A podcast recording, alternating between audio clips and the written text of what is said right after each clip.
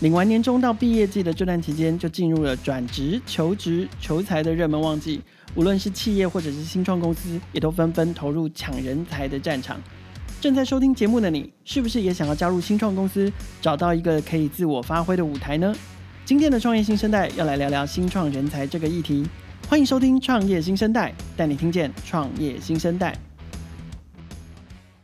今天创业新在的节目现场，我们要来谈一个很特别的话题，因为现在正好就是在大家转职、求职，然后求才的这个旺季哦，所以我们现场邀请到一个特别来宾，是我们的好邻居，然后也是非常优秀的新创团队 d c a r d c a r 的人才营运经理 Helen，我想邀请他来跟我们聊一聊在人才招募啊、雇主品牌的经营啊，还有征才条件上面的一些看法跟经验。Hello Helen。Hello，凯尔，Hello，各位听众朋友，大家好。泰伦可不可以先跟听众朋友介绍一下你自己的背景？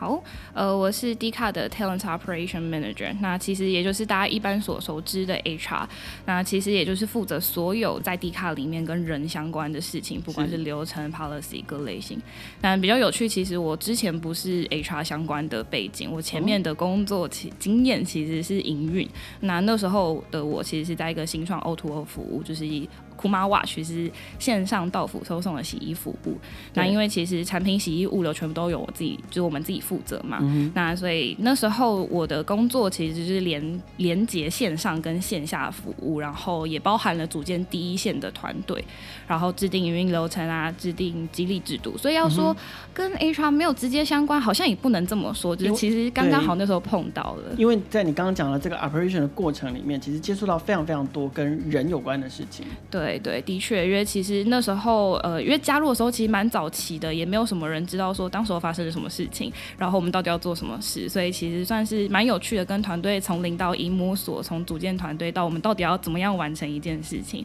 去 build up 整个服务。嗯，所以这个经验其实也奠基到你现在到了 DCAR 之后，是在负责人才营运这件事情。我觉得人才营运这个 talent operation 这个词，好像又比 human resource 更温暖，更有人情味了一点，因为我们不单单只是把人力当成人力，而是把他们当成除了当成人才之外，我们关心跟人发生所有的事情，所以我们加了 operation 这样的字眼在里面。对对，的确，这也是我们为什么用了一个即使大家都不知道这是什么东西，但我们还是坚持这样用的一个原因。OK，我们今天会其实会邀请 Dcard 来跟我们谈这个问题，是因为呃，除了说过年过后，其实我们发现就人力资源市场的快速流动。除此之外呢，其实 Dcard 因为最近也因为自己的业务要拓展，也大举的在征才。我觉得刚好搭上这个这个 timing 跟这个议题，我其实也想要跟听众朋友分享一下，就是哎，站在新创公司的角度，尤其当新创产业兴起之后，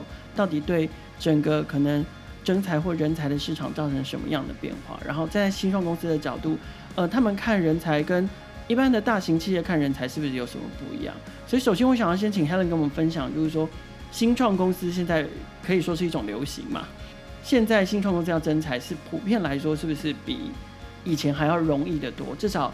就人才端来讲，他们可可能比较比较有意愿，甚至是向往加入新创团队的。你同意这样的说法吗？OK，我的确可能没办法直接说，就是有很明确的证据啊，或者是呃数据去证明这件事情。但可能从我个人啦，就是这几年以来体感上面，我说真的，我也觉得这件事情的确是这样发生的。呃，因为从比如说我毕业的，我毕业的那个时候那个年纪，大家可能对于新创团队都还是有一个很担心，说，哎、欸，不知道这个加入会不会过一下下就倒掉啊，或是好像会有很多很多的担心，风险比较多。对，你甚至不敢跟你爸妈说你现在在新创团队，对，对，我当年是这个样子的，我当时完全不敢跟他们，就是我已经决定了之后，我才让他们知道。啊、新创公司发薪水稳不稳定、啊？对，会有很多的这类型的事情发生，所以、嗯、呃，当时候其实。呃，我自己身边科系有可能是商管学院的，身边其实蛮少人在参考这样的资讯，因为大部分大部分人会去外商。对啊，对啊，嗯、真的大公司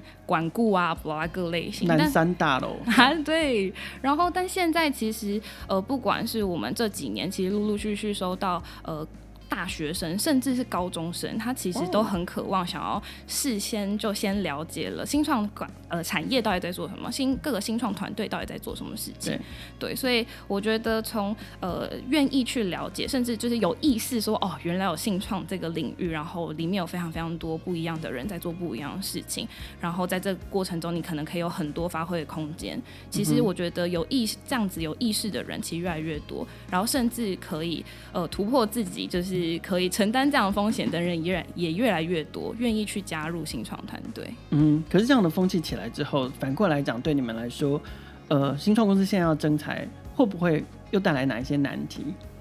？OK，我觉得说真的，其实不管是新创还是大公司，永远在征才最困难的事情，其实都是到底要怎么样用最快速度找到最适合的人。对。所以其实可能不一样产业或者是不一样规模公司碰到的问题，其实就是回到刚才提到那句话，到底怎么去定义每间公司的适合跟每间公司的快速？那所以新创在征才上面可能会有什么难题？我觉得尤其是在网络科技产业啦，其实呃这个产业的运作速度。其实是更快的。很多时候，其实我们就是希望用快速试错的方式去快速尝试很多机会。毕竟，其实你用快速的呃方式，你才可以真的抓到那些机会去，甚至是创造一些商机嘛。对，所以其实，在招募上面需要的速度也会更快。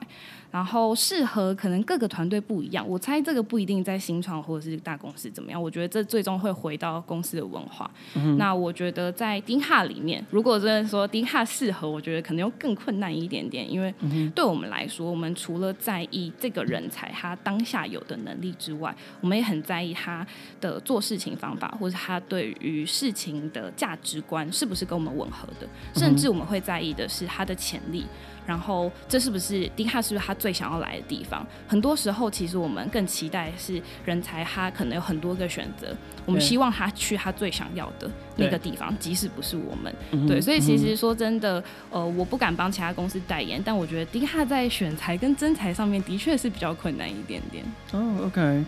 那呃，因为其实 Dcard。现相较于其他新创来说，Dcard 现在的发展也也颇具规模。我们这栋大楼已经快要被你们包栋了，不敢说，不敢说。但是但是 OK，但是当当然，我们相较于其他更大的规模型企业来说，呃，我不知道你们你们其实现在的同事也也不少，所以我想你们在人才营运上面也接触过非常非常多的新创人才。那从你们的角度来看，你们觉得？新创公司对这一些新创人才，对这些求职者来说，是有哪一些独特的优势跟吸引力？是跟那种要加入规模型企业是不一样的。嗯，你刚刚其实有提到一点点的，可不可以跟我们多说一些？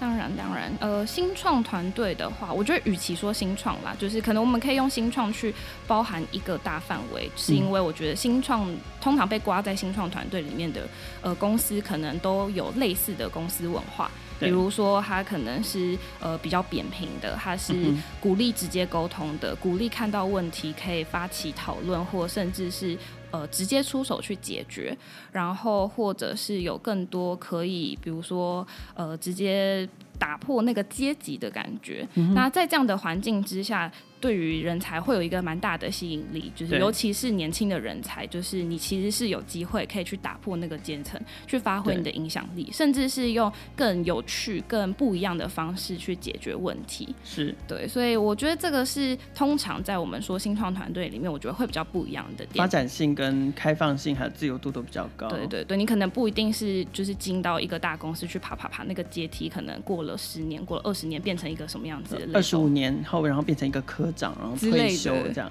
对对对，新创团队可能更有机会，你可以去摸索到你想做的事情，然后更快碰到你想要去改变的事情。OK，可是反过来看哦，就我我我这人看事情比较喜欢正反两面都看，就是说，嗯、呃，求职者尤其是年轻世代，他们又会不会对于加入新创公司抱着一些错误的期待，或者是？幻想，比如说我一进来，我可能抬头就挂得很很很棒啊，然后怎么样怎么样，你有有没有碰过这样的求职者？我觉得倒还好，应该这么说，就是我觉得错误的期待跟幻想其实都会有，就是当他不是真的这么了解这个团队，所以无甚至无关顶好，无关大公司小公司，这其实是在征才啦，或是在选材过程中，其实也很容易出现问题，就是他可能抱着很错误的期待，或者他抱着一个。不一样的想象加到这个地方之后，他以为他可以做到什么事情，或者他以为他会碰到什么东西，嗯、所以这其实也是在我们团队蛮持续强调一件事情，就是 HR 在呃招募里面很重要一个任务，就是到底怎么去做好期待管理。所以，比如说，如果我听众有来面谈过，就是 D 卡，可能就会知道，你通常在面谈 D 卡前，你会收到很多封很长很长的信。这其然后，然后甚至是在面谈的过程中，其实 HR 会花很多时间去跟你介绍。这个组织里面到底有谁？然后为什么我们需要这个角色？到底会做哪些事情？这是为了筛选掉没有耐心的人吗？不是，这是因为我们希望在过程中尽可能提供各种资讯，帮助这个人才是真的可以判断说，哦，这真的是他很想要来的地方。你确定哦？你确定是我们哦？对对，有点像这个样子，没有到这么威胁啦。嫁进来，我们家脚就打断哦，没有这么 严重。但是，但是，就是为了要确保大家。彼此之间都不要错误的幻想或者期待，免得呃，可能我们花了很认真的时间来进行招募，然后彼此了解，然后你也顺利进来，就进来团队不到三个月又。又准备想走人，真的真的，而且这其实对于彼此的那个心灵上面也是一个消耗，就是其实也会蛮可惜的啊。因为如果说真的，呃，所有人里面最或是公司里面，其实最重要的就是人的青春，嗯、我们也不喜欢浪费对方的青春嘛，所以这是我们真的还蛮在意的事情。而且一个组织重复的这样子面试禁用，然后。又换人又开职缺，面试进用又换人又开职缺，其实某种程度也是一个资源的消耗。真的真的。OK，我们上半段请 Helen 分享，主要分享的角度都是我们站在广泛的来看新创公司跟新创的人才之间现在的趋势在长什么样子，大家崇尚的文化或者是风气是怎么样子。那呃，我们当然我们刚刚有聊到，就是 D 卡现在也正在征征采席，所以我们在下半段我们其实会邀请呃 Helen 跟我们进一步分享，就是说。站在实务面，OK，他们怎么样看待人才？然后他们怎么样去筛选跟挑选真正合适的，不管优劣，但是真正合适自己公司的。同时呢，也会给呃新创人才一些建议，包含了呃你加入一家或者是你选择一家新创公司，有哪一些优势是你值得去拥抱的，而有哪一些地雷是你应该要避免的。我们先休息一下，马上回来。D c a r 是全台湾最大的年轻人社群平台，致力于让每个人在 d c a r 上找到共鸣。d c a r 不单致力于发展台湾社群的影响力，更全力扩张版图，强力发展新型业务及跨国市场。d c a r 希望持续为这个社会创造价值及可能性，期待可以有更多伙伴加入。不要犹豫，跟 d c a r 一起做出更多有趣且具改变性的事情。现在就上 join.dcard.today，找到最适合自己的位置，加入 d c a r 吧。好，回到节目现场呢，我们现场邀请到的是 D 卡的人才应用经理 Helen。Helen 刚刚跟我们分享了站在新创公司的角度，还有如何看待新创人才现在的一些趋势发展哦。那我们想要来聊聊实物面的问题。前面我有提到，就是 Dcard 最近非常积极的在征才，所以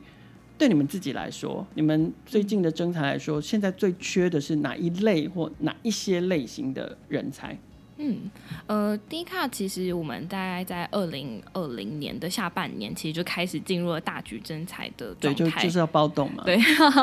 就是目标就是占领华师大楼，没有啦，开玩笑，开玩笑。那因为其实呃会征蛮多这么多人，然后大举征才状态，其实是因为我们不管是在原本社群产品的增长，或者是新商业模式，如果有些听众可能有关注到，会知道我们有电商、好物研究室，然后甚至是我们也开始在更积极的去拓展海外市场，其实是非常非常多的事情同时并行，甚至是谢谢谢谢。APR 以外，下一个上市就你们这样，呃不敢不敢说不敢说，甚至是其实比如说，如果有些听众有在关注 YouTube，可能会注意到我们甚至有自己的 YouTube 频道，我们有自己的影音团队。其实我们同时发展非常非常多的东西，这也是我们希望呃在现在这个时间点，其实是一个蛮好的时机，可以去推进很多东西。是对，所以其实呃在各类型的人才都有，那当然如果回到最缺的话，其实不外乎就是软体科技产业，当然最缺的都还是工程师、技术工程团队，嗯、不管是 Web Front End、Back End，或者是 iOS、Android 设计师，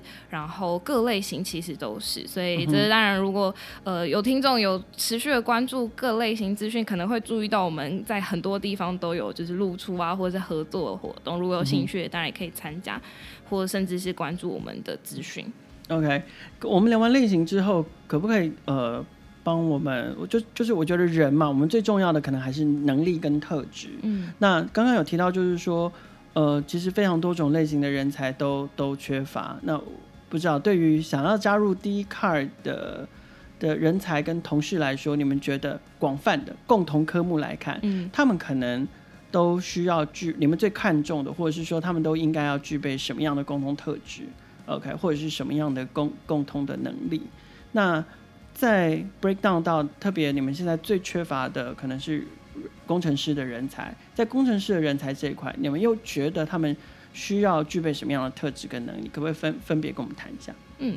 呃，在 general 来说，当然就是呃，Dcard 是一个非常重视文化的团队，所以呃，要一般我们想到核心价值观 core value，其实当然团队有，但我就不一一分享。那如果真的要回到说，就是是不管哪一类型的人才都非常重要，我们很在意的事情的话，我会觉得可以分成三点。那第一个就是我会把它有点像是分成三个元素啦，嗯、所以第一个元素的话，这是学习。那应该会有蛮多人，不管是从有可能面谈过，或是接触到我们，其实都会知道我们非常非常重视学习跟成长。那对我来说，学习我觉得又可以再拆成两块。第一块是呃，你面对新的事物，你能不能自己呃自学把它 pick up 起来，然后去呃领悟这些东西，并且可以把它实际应用。因为其实当然在网络科技产业里面会碰到非常非常多东西是前人连看都没看过，或是根本没有任何经验。其实我们必须要自己摸索的。嗯、所以其实在这个领域里面，自学能力。非常重要。对，那另外一块是呃学习的动机。那对我来说，它有点像是，比如说你面对新的挑战的时候，或是你面对新的事物，你的态度是什么样子？嗯、其实这件事情没有对错，但是当然，呃，在 Dcard 快速成长的团队，其实我们更希望他呃面对挑战或面对新事物的时候，他是有好奇心的，甚至他是热爱挑战，可以甚至可以主动去找寻挑战。听起来有点点变态，但是我觉得这种呃很积极的伙伴，正是我们很期待的，所以这是学习一点。然后第二点的话，我会觉得是在呃团队合作上面，呃。里面会有非常多的东西，其实是团队讨论出来的。然后我们在意这个团队多元性，就是因为我们希望透过不一样的想法去帮助我们做出决更好的决定。所以我们会期待这个伙伴是一个 team player。那最后一点的话，我觉得是在沟通跟讨论上面是非常直接跟坦率的。因为其实像刚才提到嘛，我们会有很多团队合作的机会。嗯、那对我们来说，最有效率跟最好的方式，其实也就是呃，我们可以看到问题，很直接的去分享。大家透过不一样的专业，呃，但因为有共同的目标，所以我们可以一起往那个方向前进。对，对，所以我觉得这是在 general 上面，文化上面，我们会希望大家有的特质。那如果回到技术工程团队的话，当然还会有一个很重要的事情，就是解决问题的能力。嗯，我觉得跟刚刚提到学习那段可能会有点像，是因为呃，我们会面对到很多事情，它。并不是真的已经有人解过了，更多时候其实我们要去探索出那个问题的本质到底是什么。比如说好了，其实，在开发团队里面，他们不只是在呃，真的是写 code 解决这件事情，对，他们更重要的事情其实是呃。透过他自己的专业，可能是前端，可能是后端，可能是 App，去跟产品经理、去跟设计师一起讨论出我们当下这个产品的目标到底是什么，我要解决什么问题。嗯、那是不是现在我们真的提出的这个方式是最好的？有没有更好的方式？我们到底为什么做这件事情？带给用户更好的东西。对，真的，这其实是这个团队非常多的事，呃，就是非常多的时间点都会发生，就是到底为什么？我们有没有更好的解法？对，对，所以其实我觉得，就是解决问题能力，去发现问题的本质，是在技术工程团队里面其实蛮重要的一个环节。OK，我觉得呃，有些听众朋友可能不知道，我前面有提到，就是 Dcard 是我们邻居，因为事实上，呃，Dcard 办公室跟数位时代办公室在同一栋大楼。确实，其实像 Helen 说的，我们有时候在电梯里面碰到 Dcard 的同事，然后感觉出来他也许应该是工程师或者是技术型的人才。他确实跟我们平常接触的，啊，至少跟我们家工程师不太一样。我们家工程师就是比较，呃。非常认真，但是就是比比较属于埋头苦干型。可是我自己的感觉，Dcard 的技术人人才，嗯，都比较外向。的确，大家真的会有蛮多时间，其实是在讨论为什么，就是不只是对，对，不只是在就是写扣，是对啊，对啊，对，不只是专专注在自己工作上。可是我想，我在这边我想差一个题目，就是说，刚刚我们前面有有聊到，就是 Dcard 非常重视一个人的学习特质。那哦，当然了，我这个我这个时候就要就要扮演就是劳方，就是说，好啊，那公司希望我学习，那请问一下，那公司会给我什么样的？什么样的学习资源或学习上的帮助呢？不然你就一直叫我学习，一直叫我越级打怪啊，那我变成跨界人才，你当然最爽最开心啊。可是那公司为什么 support 我这件事情？在 Dcard 这个部分怎么做？OK，在 Dcard 这个地方，我当然不敢说我们是做的最好的地方，但我可以说是 Dcard 一直很呃很努力也很尽力的在做这件事情。嗯、呃，我们尽可能提供给大家所需要的学习资源，所以你可以想象得到，不管是实体的书籍、电子的书籍，这当然大多数是电子书啦，这当然比较、嗯、比较轻便。比较好阅读电子书籍或者线上的课程，甚至实体的课程。实体课程我们都会协助大家参加。那如果是在技术工程呃的领域里面，你可能会更知道是有很多国内外的 conference，比如说呃大家可能熟知。呃，Apple 的 WWDC，然后比如说 Android 的 Google I/O 各类型，其实，在疫情开始之前，就是大家都还可以自由飞出国的时候，其实我们每年都送大家出去，哇，就是很我们食宿机票门票，大家如果只就是是那个工程师会知道，其实国外 conference 门票之贵的，超级贵啊，对对对，所以其实这是我们尽可能做到。嗯、很多人都会说，哎，是不是？钱太多还是什么之类，但对我们来说，如果真的大家可以出去一趟，不管是在现场跟就是全球为 scope 的顶尖技术人才一起交流，甚至是在当场去感受那个氛围，然后听到最新的资讯，其实然后真的最后产出了一两个在这个产品上可以实质有很多帮助的事情，其实对我们来说就已经很足够了。嗯，所以很划算的是，很很值得的投资。对啊，对啊，所以比如说 conference 也是哦，还有一个蛮特别的事情，也是我们一。只有在做的是，我们会邀请其他公司的人来到我们团队里面分享。所以大家想过的软体各类型软体大厂，比如说 Facebook。Airbnb，然后 Pinterest、blah 之类的，其实都蛮多，不管是产品啊，或者技术，甚至是社群经营的人，其实我们会邀请来，因为我们蛮相信一件事，就是其实不只是资源，就是学习的内容，其实如果透过交流，其实是可以把这件事情就是发挥得更好，我们可以创造出更多的火花。所以从外部的人来分享，然后我们也协助大家在团队内自主读书会，是对啊，所以大家都可以用上班时间，就是各个 team 会有自己的读书会，在那个时间点，大家彼此去分享，呃，就是你可能最近碰到了什么东西，我用了什么方式去解，甚至是一起读一本书，一起上一个课程，嗯、其实都是在这个团队非常常见的事情。所以不单单只是投资，而是呃，透过实际的行为去真的实际的鼓励学习这个风气。对。OK，好，那我们回到就是求财、征财跟求职的这个实务好了。站在雇主品牌的角度，你们希望看到什么样的求职者？那呃，你们希望看到什么样的履历？他们应该交出什么样的履历？然后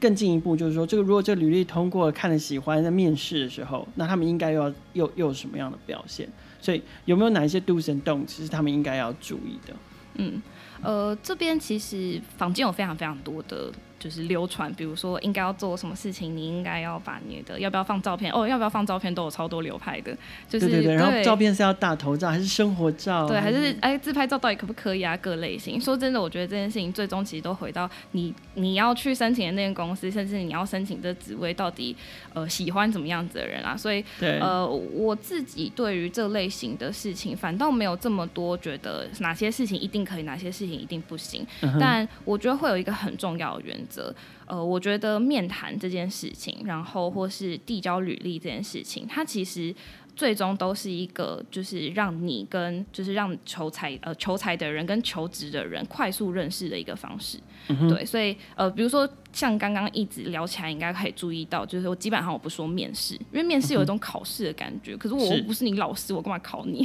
对对啊，对啊，我更在意的叫面谈，对不对？对，我更在意的事情是我能不能在这段时间真的认识你。所以如果真的有说，就是一件最必要的事情，就是诚实的面对你自己，并且把这件事情很好的表现出来。嗯、对，因为其实说真的，尤其是在年轻的求职者里面，会比较容易遇到是，他为了很想要去某个公司去某个职位，所以他把自己打造成一个可能是这间公司会喜欢，但是完全不是他自己的人。哦、这件事情其实我觉得很可惜，也很难过。对，因为其实就代表你不是真的你自己，然后你也没办法真的，嗯、呃，甚至很有可能最后你不是真的能够胜任这个工作。对，所以对我们来说，其实比如说从 Dcard HR 的角度，我们能够做的事情，像刚才提到，我可能尽可能提供你资讯之外，我也希望在这个面谈的过程中，可以尽可能让你放松，然后让你放松，真的去分享你自己是一个怎么样子的人，为什么你想要来到这个地方，为什么你对这个职位有兴趣。对，所以其实我觉得，如果真的说要做什么事情，就像刚才提到，你可能在最一开始能够先诚实的面对你自己，到底为什么你现在。呃，在求职的时候是往这个方向，而不是往这个方向。那到底你想要做的事情，跟你想要达成的目标是什么？然后把这些事情好好的跟坐在对面的面谈者，甚至用文字的方式让他知道。我觉得确实是哎，了解你你目前 apply 你想要加入的这个公司长什么样子，嗯，然后呃评估自己，也认识自己，真的觉得合适的话，呃。这个时候，不管你贴的是生活照，不管你贴的是自拍照，或者是一张正经的照片，那个都是你选择想要传达给这家公司的讯息。真的，真的，对，你想要告诉对方，我就是一个活泼大方、不拘不拘小节的人，但是因为我积极开朗、正面乐观，所以我适合什么什么什么以下这个工作。对对对，没错没错。对，但是我今天选择的照片或者是履历规格是。四平八稳、正经八百，但我要告诉你，因为我很严谨，所以我适合当法务，我适合当财会，我适合当什么？所以其实他他都是。你选择的一种沟通方式，它永远没有正确的答案。真的，没错，没错。对，要看你对 Dcard 的认识跟对自己的认识。对，所以比如说，就是就像是呃，因为其实接受过很多的采访或者是分享的时候，大家都会想要问那个标准答案。但我其实也都会很害怕，是对我来说，我分享的东西，它可能很很有可能只适合 Dcard。但如果你希望去的地方是一个，比如说文化风格完全不一样，那自然你就要去研究出，诶，那间公司到底是怎样类型的人才会适合。而你是不是那个人才？你再去看看，你是不是可以 fit in 那个样子角色啊？是，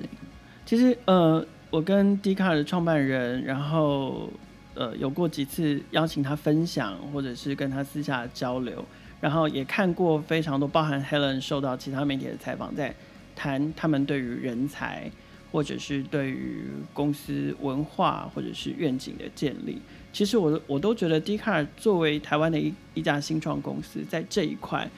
呃，算是非常的投入，而且也很愿意建立某一种真的属于呃对自己的企业好，也对对自己企业的长期发展，跟对于加入公司的团队人才，也也会也会共好的一种一种价值跟文化。所以节目的最后，我想要请 Helen 跟我们分享一下，就是跟听众朋友介绍一下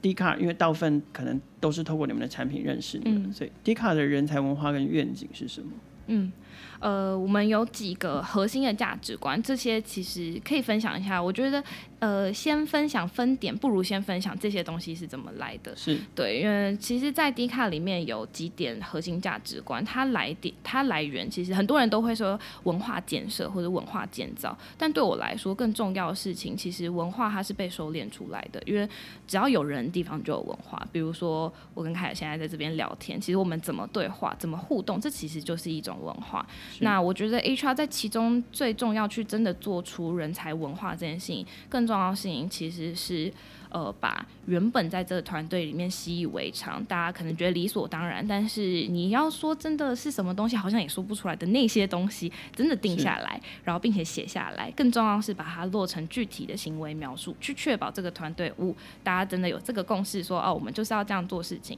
所以接下去加入的团队成员也应该要是长成这个样子哦的那个东西。那在团队里面其实有几个，比如说我们希望大家彼此互动沟通上面是 be open minded 的，大家是可以愿意去倾听更多想法，去创造更多的可能性。比如说，呃，大家希望大家是持续突破的，就有点像是刚才学习这件事情提到的，它不只是透过学习，甚至是透过用更多更不一样的方式去完成你的任务，这其实都是。然后希望大家可以 take ownership，因为就像。前面可能会提到新创团队，甚至是我们现在正在做的事情，有很多也不是，也没有办法被想象到，之前没有人做过的。是，我们要怎么样真的可以把这些东西都做好，然后甚至是创造更多的可能性，然后快速行动，甚至是 focus on impact，这些其实都是这个团队我觉得本来就有的文化。对我们来说，我们只是把它写下来，然后确定下来而已。嗯。所以你们真的有一本 Bible 嘛？然后再加上一个 checklist，谁谁做到了哪一点嘛？就是说，我觉得 deliver 这些这些。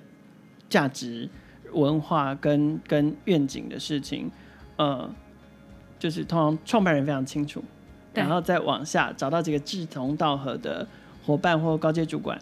也会非常清楚。可是在这中间，可能已经会有某种程度的递减了。然后随着组织越来越庞大，它一直往下开枝散叶，呃，如何确保它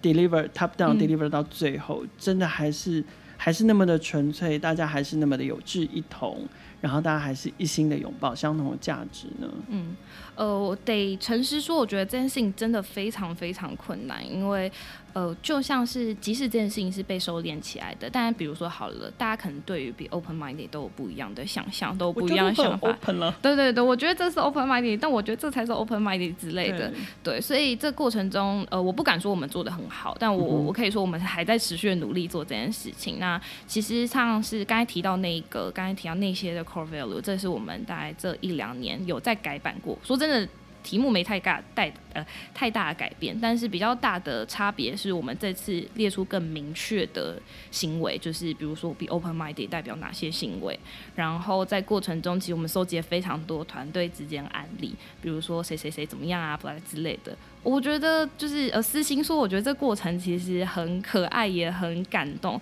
就是你会看到，其实这些事情，它实际上真的在团队的各个小角落实际的发生。那我们做的事情，就是尽可能把这些故事收集起来，然后呃，在确定这个新改版的 core value 的时候，我们那时候进行了应该至少十二场。的就是每一场大概就是十几人，因为我们认为那样子的沟通才是最有效率，才真的可以收集到大家 feedback。所以我们那时候就是 HR 进行了，呃，其实就是我本人，我本人讲了大概十二场以上，一个一个跟大家讲，然后我讲到后面都心想，我现在到底讲什么东西的那个时候，然后一个一个跟大家说到底为什么我们需要 core value，然后这 core value 会协助我们的东西，它会被应用在哪些层面上面。对，然后我不敢真的说，就是所有团队成员都完全彻底的理解这件事情，但呃，这是我们接下去努力的目标啦。当然，因为迪卡团队也持续的在长大嘛。嗯哼，我觉得在创业小区接触过这么多的创业公司，那我们之所以其实会鼓励新生代的人才勇敢的、踊跃的加入新创公司的原因，就是因为绝大多数你在接触新创公司的时候，你都可以看得见他们在。创业的初衷跟抱持着一个良善的，为了这个世界会更好的初心，同时他们也通常都会维持一个较为开放透明的企业文化跟愿景，让各位知道这家公司在做什么。同时在人才的发展上面，你会看到比较多弹性跟创新的工作方法。除了公司会成长之外，自己会成长。最后最后则是有更多元的，然后更挑战性的发展的可能。等着你未来，即使不见得最后最终是在这家公司发展，但是投入了这家新创公司之后，未来在整个新创产业里面都有更多大好的机会可以等着人才去拥抱，然后挑战更好的自己。我想，包含 D 卡在内，都是我们非常推荐。就如果你是优秀人才，都值得加入的新创公司。